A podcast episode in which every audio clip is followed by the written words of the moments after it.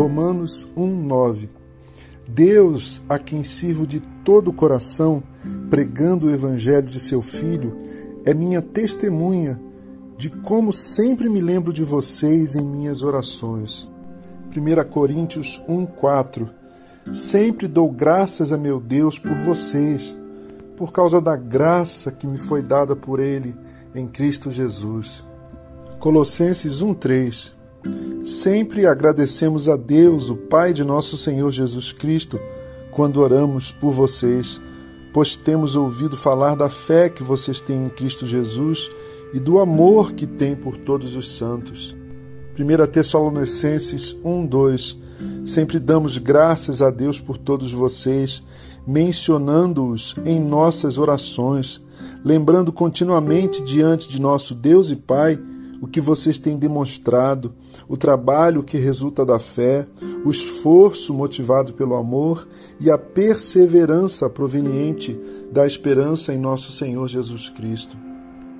Segundo a Tessalonicenses 1, 3, Irmãos, devemos sempre dar graças a Deus por vocês, e isso é justo, porque a fé que vocês têm cresce cada vez mais e muito aumenta o amor que todos vocês têm uns pelos outros. 2 Timóteo 1:3 Dou graças a Deus a quem sirvo com a consciência limpa, como serviram os meus antepassados, ao lembrar-me constantemente de você, noite e dia, em minhas orações. Filemão 4 Sempre dou graças a meu Deus, lembrando-me de você nas minhas orações, porque ouço falar da sua fé no Senhor Jesus e do seu amor por todos os santos. Queridos, sempre me toca, é sempre comovente para o meu coração de pastor reler algumas afirmações que o apóstolo Paulo faz na abertura das suas cartas, a maioria delas, como acabamos de ver. São declarações de amor fraterno, de amor pastoral, de amor cristão, aquela espécie de amor que reflete a, e expressa o genuíno amor do próprio Deus. O que aprendo nessas falas comoventes de Paulo, nessas declarações de amor de Paulo, pelo menos aprendo como alguém um coração de seguidor de Jesus e um coração de pastor. O que aprendo é que o amor fraterno, o amor que devemos e podemos e precisamos ter uns pelos outros nos leva a uma preocupação mútua, a um cuidado diário uns com os outros. Um cuidado que se concretiza diariamente nos nossos joelhos dobrados diante do altar da graça, queridos. Dobrados diante do Senhor, quebrantados diante do Senhor, prostrados diante do Senhor, com fervor, com contrição, clamando a Deus pelos nossos irmãos orando a Deus para que a fé dos nossos irmãos e irmãs em Cristo Jesus cresça, assim como, como, com o amor, como o amor que tem uns pelos outros e pelo eterno Deus. Quem ama seus irmãos, isso é a verdade que brota desses textos, dessas falas tão preciosas de Paulo. Quem ama seu irmão importa-se com ele e ora por ele diariamente. Sabem, recentemente eu li que o saudoso pastor John Stott, até os seus noventa e tantos anos, quando faleceu, acordava por volta das cinco da manhã ou até antes disso, e ainda deitado, saudava em adoração à Trindade. Ele dizia: Bom dia, Deus Pai, e, e falava alguma, usava alguma expressão de louvor ao Deus Pai a primeira pessoa da Trindade. Depois dizia: Bom dia, Deus Filho, e igualmente adorava a Jesus, nosso Senhor, nosso Salvador. Em seguida dizia: Bom dia, Espírito Santo, e expressava a sua gratidão, o seu louvor, a sua adoração, a terceira e bendita pessoa da Trindade. Depois ele pegava um caderno de oração, um caderno de orações, de anotações, de meditação que mantinha no seu criado mudo na cabeceira e então uh, orava por pedidos de irmãos e amigos e discípulos seus, queridos estudantes de teologia, seminaristas, líderes de comunidades cristãs ao redor do mundo e gastavam um longo tempo de joelhos diante do Senhor em oração por esses amados, por pedidos por saúde, por pedidos por ah, demandas financeiras no ministério e toda sorte de necessidades que ele recebia por meio de cartas, telefonemas de irmãos ao redor do mundo. Só depois desse tempo de fervorosa intercessão, o pastor Stott levantava-se para um longo dia de trabalho um longo dia de trabalho pastoral que incluía até a capelania real. Ele era o pastor, o capelão pessoal da rainha Elizabeth II. Ah, irmãos, como, como precisamos seguir o exemplo de Paulo apóstolo. Como devemos imitar o exemplo do reverendo John Stott, homens de Deus, homens de Deus e, portanto, homens de oração. Gente que entendeu que a oração não é que a oração possibilita o nosso trabalho para o Senhor, a oração é o nosso trabalho. Eu quero, pela graça de Deus, orar por vocês diariamente.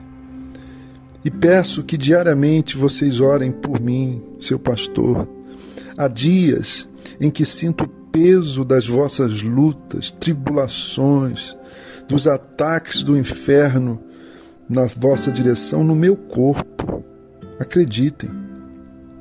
Mas o Deus a quem sirvo na proclamação do Evangelho do seu Filho Jesus, vem me socorrer, vem me confortar, vem me consolar e vem me renovar.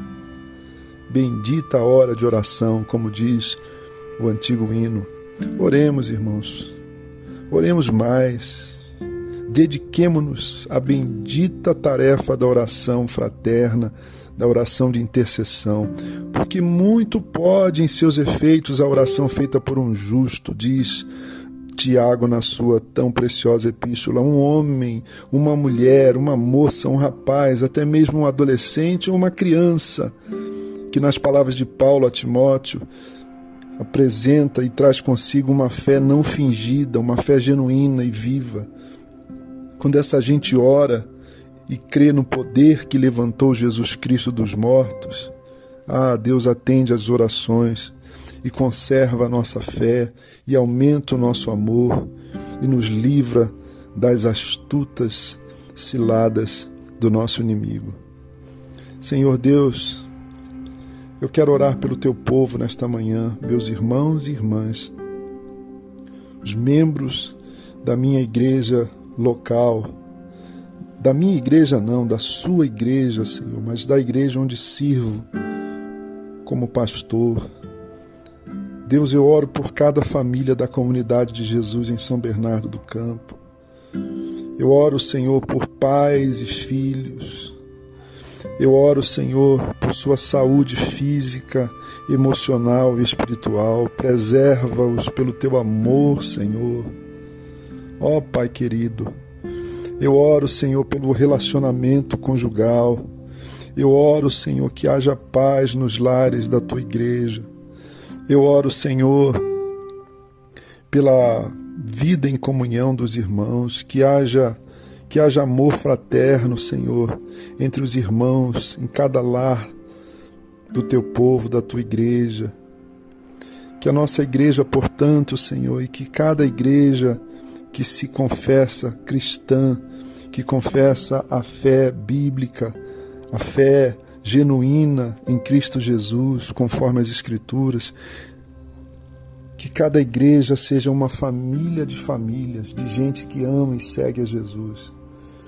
Senhor, eu oro pelos líderes ministeriais, que o Senhor os fortaleça com o poder do teu Espírito Santo e com a sabedoria da tua palavra bendita, das Escrituras, Senhor, que, é, que, são, que são verdade e vida para o coração de quem lê, Senhor, e quem estuda, e quem medita, e quem se alimenta dela diariamente. Senhor, livra-nos do mal, Senhor. Livra-nos, Senhor, de uma fé superficial. Livra-nos, Senhor, de uma fé simplesmente mecânica, Senhor. Livra-nos, Senhor, do nominalismo religioso, de um cristianismo nominal apenas, Senhor, morto, de uma religiosidade estéril, Senhor, sem frutos. Livra-nos disso, Senhor. Livra-nos do mau testemunho, Senhor. Pelo contrário, que sejamos uma comunidade de gente que, cuja vida aponta para a ressurreição e para a volta de Jesus. Gente que vive sob o impacto, Senhor, da ressurreição de Cristo e do amor de Deus derramado em nossos corações. Ó oh, Senhor, tem misericórdia, Pai. Afasta de nós o maligno.